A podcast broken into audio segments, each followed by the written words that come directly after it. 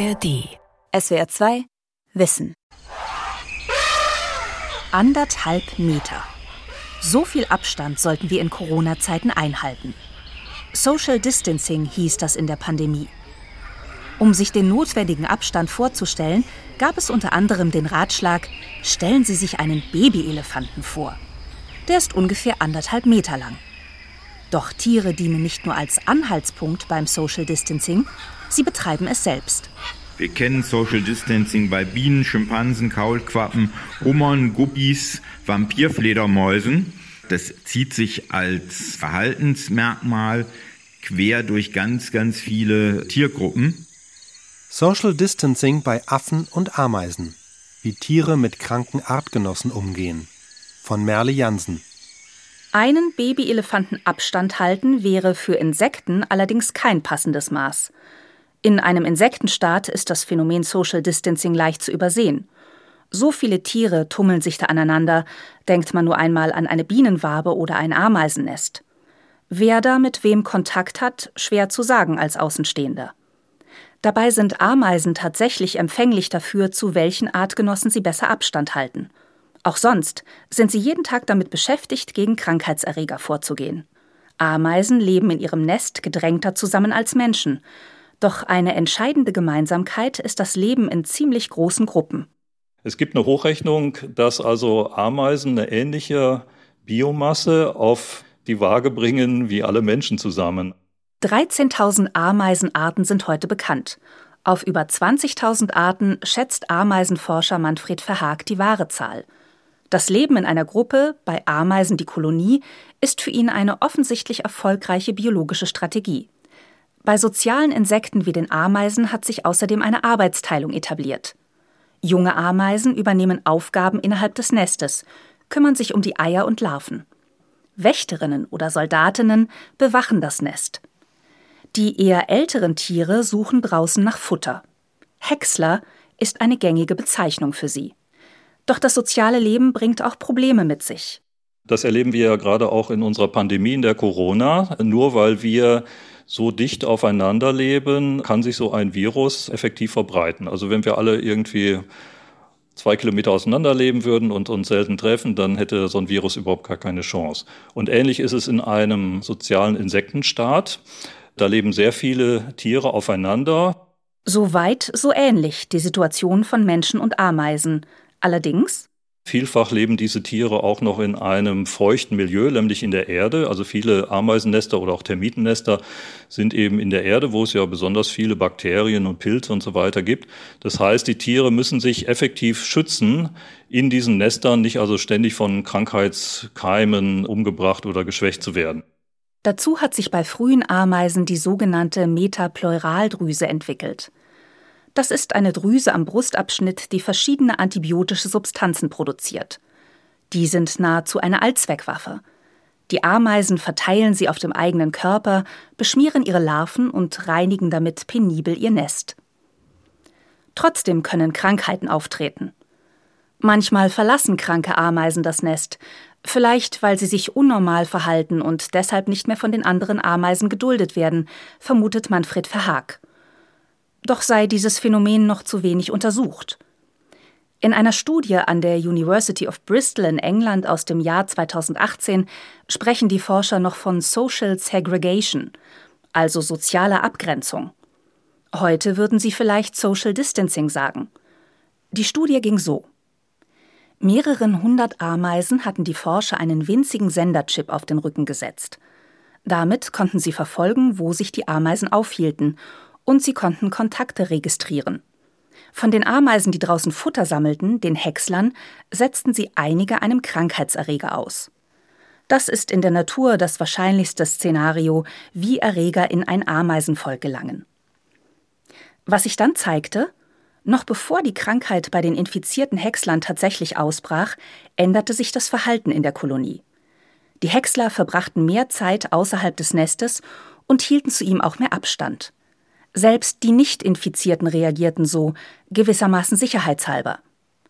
Die innen arbeitenden Ameisen wiederum brachten die Brut noch tiefer ins Nest. Einen besonderen Schutz genießt wohl zudem die Königin. Die war in allen beobachteten Kolonien auch am Ende des neuntägigen Experiments noch am Leben.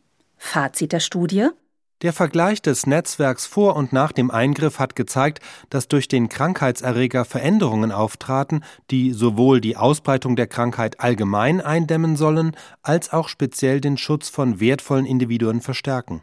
Um das zu erreichen, sorgen die Ameisen verstärkt dafür, dass die arbeitsteiligen Gruppen jeweils möglichst unter sich bleiben. Einem Krankheitserreger ausgesetzt zu sein, führte zu einer stärkeren sozialen Abgrenzung der Arbeitergruppen, unter anderem zu größeren Netzwerkdistanzen zwischen der Königin und den Arbeiterinnen. Zu Bienen gibt es ähnliche Beobachtungen. Eine typische Interaktion bei Bienen ist das Mund-zu-Mund-Füttern. Kranke Artgenossinnen füttern Bienen jedoch seltener. Social Distancing, scherzt einer der an der Studie beteiligten Insektenforscher. Aber all diese Verhaltensweisen, sich zurückziehen, das Nest reinigen, Kontakte beschränken, sind den Insekten angeboren. Sie denken darüber nicht nach. Eine Ameise ist sich ihrer Krankheit womöglich nicht einmal bewusst.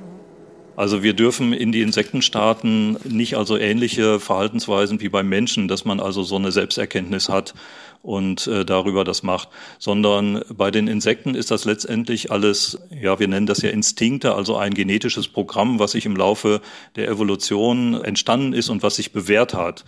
Aber die Tiere haben da sicherlich keine Selbsterkenntnis drüber. Wenn eine Ameise im Nest bleibt und dort verstirbt, setzt ein weiteres genetisches Programm ein. Die übrigen Ameisen entfernen den toten Körper rasch aus dem Nest. Bei Blattschneiderameisen gibt es dafür sogar Abfallkammern.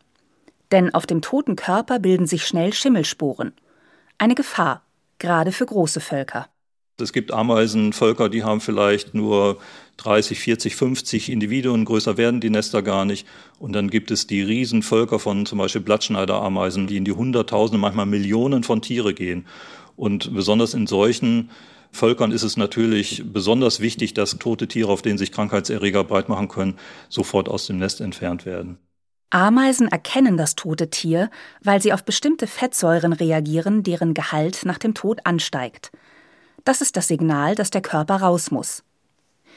Im Boden, dem vorherrschenden Lebensraum von Ameisen, gedeihen auch Pilze. Manche Ameisen kultivieren zwar einen eigenen Pilz, von dem sie leben, Fremdpilze dagegen können laut Manfred Verhaag einen großen Schaden anrichten, nämlich dann, wenn sie den eigenen Pilzgarten befallen. Während seiner Feldarbeit im Regenwald hat er das bei Blattschneiderameisen beobachtet. Also das kann sein, dass dann praktisch, wenn das nicht mehr gelingt, diese Krankheitserreger im frühen Stadium aus dem Nest zu entfernen oder in Schach zu halten, dass dann das ganze Nest aufgegeben werden muss. Das ist also eine echte Bedrohung. Tote Tiere aus dem Nest entfernen, diese Verhaltensweise hat einen eigenen Namen Nekrophorese. Das habe aber nichts mit so etwas wie Trauer zu tun. Der Ameisenforscher geht nicht davon aus, dass Insekten überhaupt Gefühle wie Trauer empfinden können.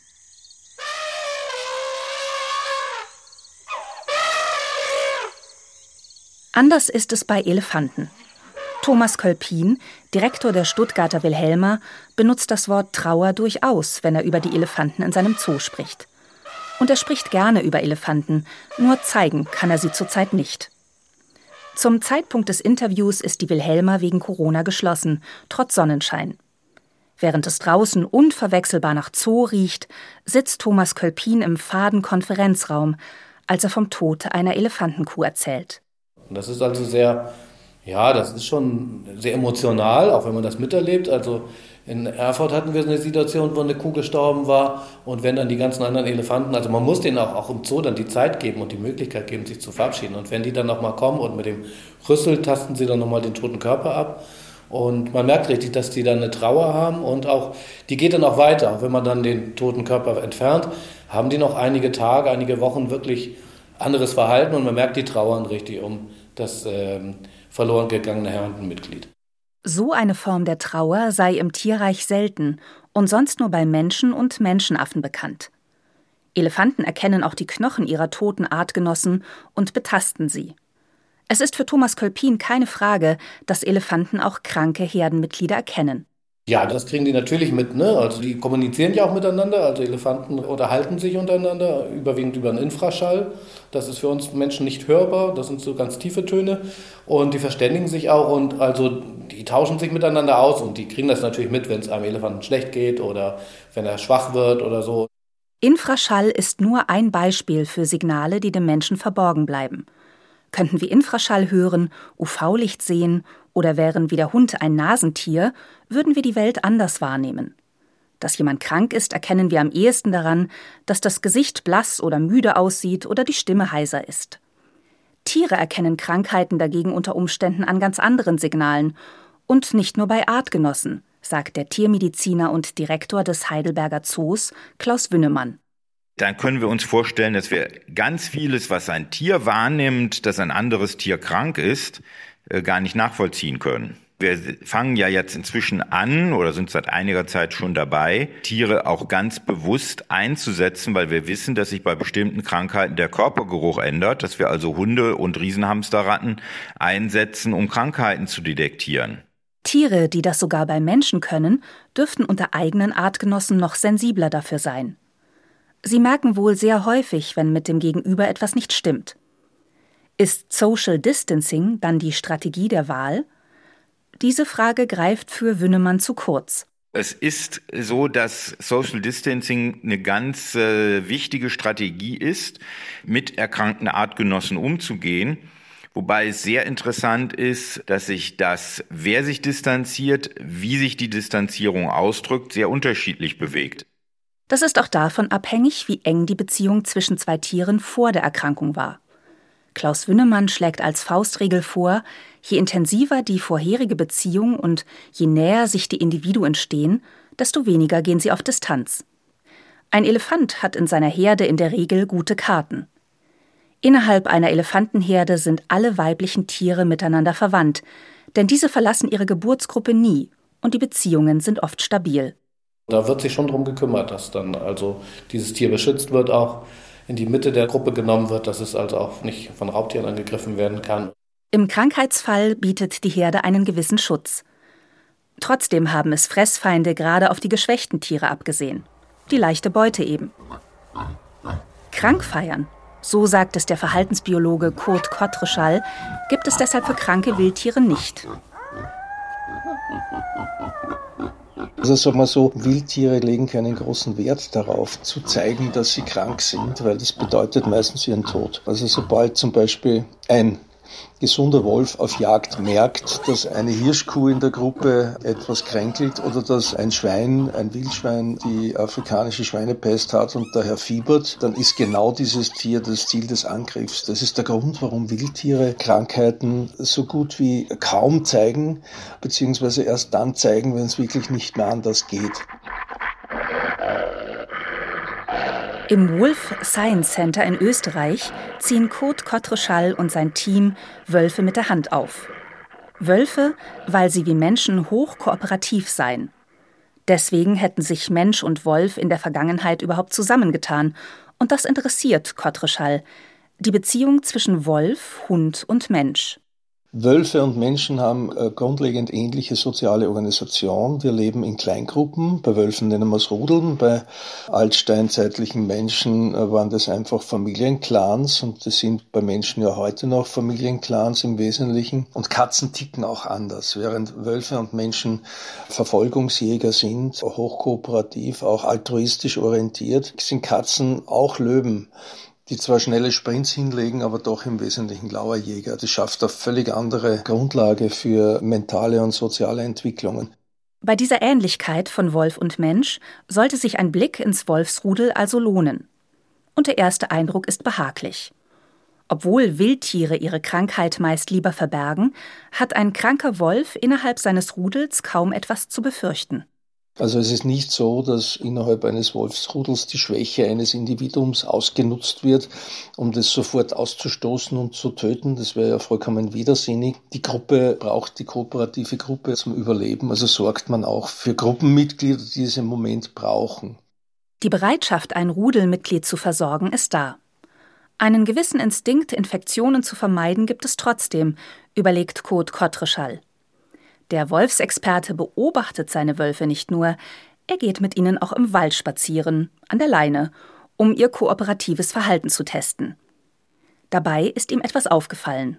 Das ist etwas ungustiös. Also Wölfe fressen auch den Kot anderer Tiere. Was sie nie tun, ist den eigenen Kot oder den anderen Wolfskot aufzunehmen. Das kann man schon durchaus so interpretieren, dass es natürlich gefährlich wäre, den Kot anderer Wölfe zu fressen. Also weil einfach in dem Kot Parasiten und Krankheitserreger drinnen sein könnten. Das klingt beinahe vernünftig, als wären sie auf der Hut vor Infektionen. Aber wenn Wölfe den Kot anderer Tiere fressen, könnte dieser doch auch Parasiten enthalten. Ich glaube, so weit denken Wölfe nicht, nicht. Der Wolf denkt ja nicht drüber nach, ob er den Kot des Artgenossen jetzt essen soll oder nicht. Der tut es einfach nicht, nicht. Das ist sozusagen eine evolutionäre Voreinstellung. Wenn es aber anders riecht, dann hat er offenbar diese Hemmung nicht. Nicht? Was so wirkt, als hätten Wölfe oder Ameisen ein Hygienebewusstsein, ist tatsächlich ein instinktives Verhalten. Über welchen Grad an Bewusstsein die verschiedenen Tierarten verfügen, ist ein umstrittenes Thema. Unstrittig ist, dass der Mensch sich dadurch auszeichnet, dass er sich von seinen Antrieben lösen und bewusst über seine Instinkte auch mal hinwegsetzen kann. Anders ausgedrückt, unser Social Distancing ist eine bewusste, sogar wissenschaftlich begründete Entscheidung, im Gegensatz zu den vergleichbaren Verhaltensweisen bei Tieren.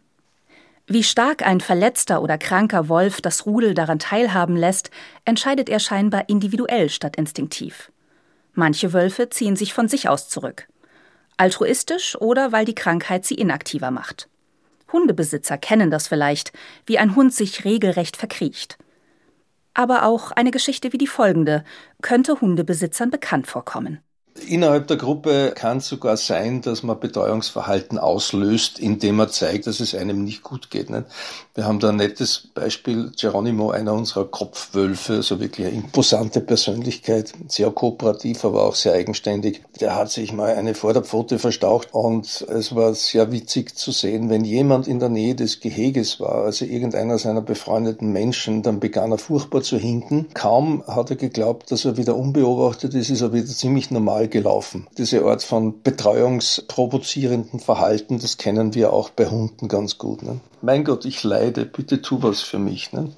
Für Tiere kann es trotzdem sinnvoller sein, eine Krankheit auch vor Artgenossen zu verbergen, nicht nur vor Raubfeinden. Bei verschiedenen Arten sind kranke Individuen die unbeliebteren Partner. Zoodirektor Klaus Wünnemann sagt, das sei zum Beispiel bei Vögeln oft der Fall. Bestimmte Krankheiten würden sich in der Färbung von Gefieder und Schnabel bemerkbar machen. Das macht unattraktiv. Wer dann so aussieht, hat in der Partnerwahl deutlich schlechtere Karten. Was Wünnemann beschreibt, erweckt den Eindruck, als hätte die Natur das sozusagen so eingerichtet, dass sich diese infizierten Vögel nicht vermehren. Und wie ist es bei unseren näheren Verwandten, den Affen? Eine Forschergruppe des Deutschen Primatenzentrums hat vor einigen Jahren eine große Gruppe Anubis-Paviane im Lake Manyare Nationalpark in Tansania beobachtet. In dem grauen und olivgrünen Meer der 170 Tiere stechen einige leuchtend rote Hinterteile heraus. Das ist normal und zeigt, die Anubis-Pavian-Weibchen sind fruchtbar. Nicht normal sind die Geschwüre im Genitalbereich bis hin zu entstellten Geschlechtsorganen. In der Gruppe grassiert ein Erreger, der bei Menschen die Tropenkrankheit Frambusie auslöst, umgangssprachlich die Erdbeerpocken oder Himbeerseuche. Jetzt muss sich das Pavianmännchen mit der koketten Schultermähne entscheiden: ein krankes Weibchen vermeiden oder eine Infektion riskieren. Das Männchen ist wenig beeindruckt von den Symptomen des Weibchens. Es startet einen Paarungsversuch. Tatsächlich spielt es für die Männchen offenbar keine Rolle, ob ein Weibchen infiziert ist obwohl sie sich bei der Paarung selbst anstecken könnten. Die Primatologin Julia Fischer berichtet von der Arbeit ihrer Kollegen. Wir denken eigentlich, dass da so ein Sensorium bei den Pavianen nicht da ist, infizierte Tiere zu vermeiden. Das liegt gewissermaßen daran, dass ein Männchen natürlich immer noch ein Interesse hat, sich zu paaren und dass es ihm egal ist, ob er sich infiziert, wenn er wenigstens noch die nächsten paar Paarungen mitnehmen kann, gewissermaßen. Ja. Und umgekehrt die Weibchen, also der Druck, sich fortzupflanzen, scheint größer zu sein, als eine Krankheit zu vermeiden in dem Fall. Das Ergebnis habe die Forscher überrascht. Denn immerhin hätten die Tiere eine Auswahl. Es waren schließlich nicht alle Tiere in der Gruppe infiziert. Trotzdem wurden die Gesunden nicht bevorzugt. Doch es geht nicht nur um Fortpflanzung. Julia Fischer spricht auch von Freundschaften unter Pavianen. Bei den Guinea-Pavianen basiert sogar die Gruppenstruktur zum Teil auf Freundschaften. Und an der untersten Ebene sind so eine Art Mini-Harems, wo dann ein Männchen zusammen mit mehreren Weibchen und deren Jungtieren ist. Und mehrere von diesen Einheiten, die sind miteinander verbunden durch Freundschaften zwischen den männlichen Tieren. Verschiedene Pavianarten leben in unterschiedlichen Gesellschaftsformen. In allen Arten wurden Freundschaften untersucht, und seien sie nur strategisch. Damit sind die Paviane auf eine andere Weise sozial als Ameisen. Die gehören zwar zu den sozialen Insekten, wie man sagt, fachsprachlich eusozial, doch laut dem Ameisenforscher Manfred Verhaag heißt das, dass eben verschiedene Generationen zusammenleben, dass es Arbeitsteilung gibt, dass eben da viele Bereiche so überlappend sind. Das ist dann also echte Sozialität, dass also letztendlich nicht das einzelne Individuum das entscheidend ist, sondern die Kolonie als Ganzes ist eben entscheidend und an ihr setzt auch die evolutive Selektion an. Für Paviane und andere Primaten scheinen soziale Kontakte mehr Bedeutung zu haben. Sie drücken das auch durch Nähe aus. Ganz typisch ist das Tragen der Jungtiere, ein unentbehrliches Ritual die gegenseitige Fellpflege. Während es bei Ameisen Hinweise auf Social Distancing gibt, kann Julia Fischer sich das bei Primaten schwer vorstellen. Ich glaube, die Affen würden das stark ablehnen. Social Distancing, also für die ist ja die soziale Fellpflege, nennen wir das, das Grooming, das ist ja das Elixier, was Beziehungen ausmacht, freundschaftliche Beziehungen zwischen denen dass sie sich gegenseitig also äh, ausgiebig das Fell kraulen und das sieht erstmal so ein bisschen aus wie sauber machen. Also die nehmen dann auch mal so Hautschuppen raus, aber das hat nicht nur eine Hygienefunktion, sondern vor allem eine soziale Funktion. Und ich glaube, die Paviane und alle anderen äh, Primaten eigentlich genauso, die leiden genauso darunter, wenn man sie voneinander trennt. Sie hat selbst festgestellt, dass es Ausnahmen davon gibt. Alte Paviane würden durchaus gerne alleine schlafen, während sich die Jungen in Schlafgruppen zusammenkuscheln. Dass die Fellpflege dennoch bei Krankheiten betroffen sein kann, sagen französische Forscher.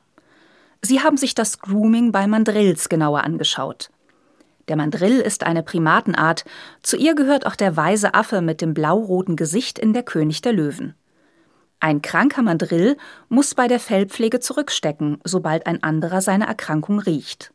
Das heißt, er selber macht soziale Fellpflege bei anderen Mandrills in der gleichen Frequenz wie vorher, aber er fährt viel seltener die gleiche Gefälligkeit im Austausch von anderen.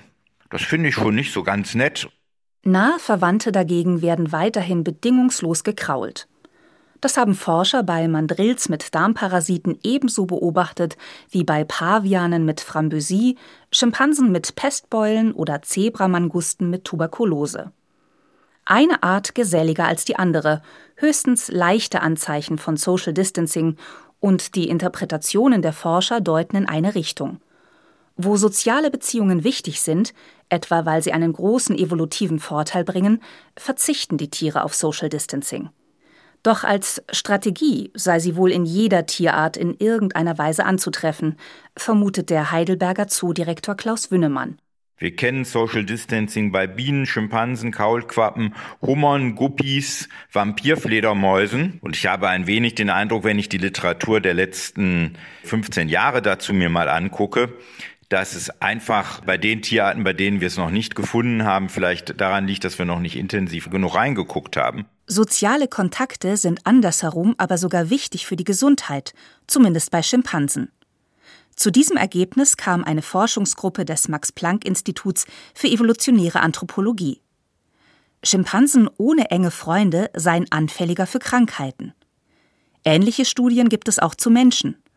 Ein Mangel an sozialen Beziehungen belastet die Gesundheit demnach stärker als Rauchen, Alkohol oder Übergewicht. Aufgrund dieser Befunde erklärt sich vielleicht auch ein Satz, der während der Corona-Pandemie auf der Webseite des Max-Planck-Instituts zu lesen war. Er stammte aus einem Interview mit dem Leiter der Abteilung Primatologie, Roman Wittig, der während der Entstehung dieser Folge von SWR 2 Wissen gerade ein Schimpansenprojekt an der Elfenbeinküste leitet. Wittig gefiel der Begriff soziale Distanz nicht. Wir befinden uns aufgrund der Pandemie in einer permanenten Stresssituation. Unser komplettes Leben wird umgekrempelt. Genau jetzt müssten wir uns also noch viel näher sein. Ich plädiere hier für Social Closure. Anderthalb Meter Abstand, das sei schon richtig gewesen.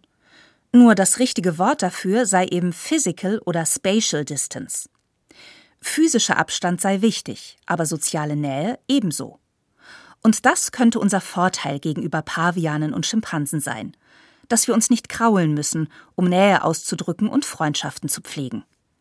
Denn Telefon und Skype, auch dazu gibt es eine Studie von Forschern der University of Wisconsin-Madison, haben ähnliche Effekte wie Umarmungen.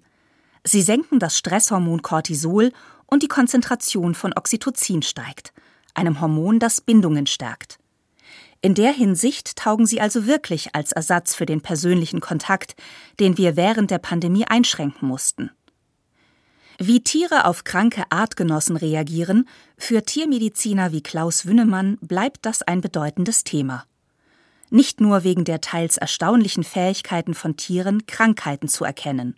Weil es darum geht, was wir für praktische Folgerungen aus den Erkenntnissen zu diesem Thema ziehen. Also zum Beispiel ist es in vielen unserer Tiergruppen im Zoo hochproblematisch, Tiere aus der Gruppe herauszunehmen, die zum Beispiel krank erscheinen, wo man im ersten Moment denken könnte, es wäre ja schön, die abzusondern. Das Problem ist nur, wenn wir das tun, verliert das Tier während der Krankheitsdauer oft in einem derartigen Ausmaß an Rang, an Ansehen in der Gruppe, dass es manchmal sogar unmöglich wird, das Tier in die Gruppe wieder zurückzugewöhnen.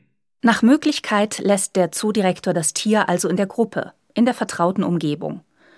Das erspart dem Tier zusätzlichen Stress, der auch den Heilungsprozess verzögern würde.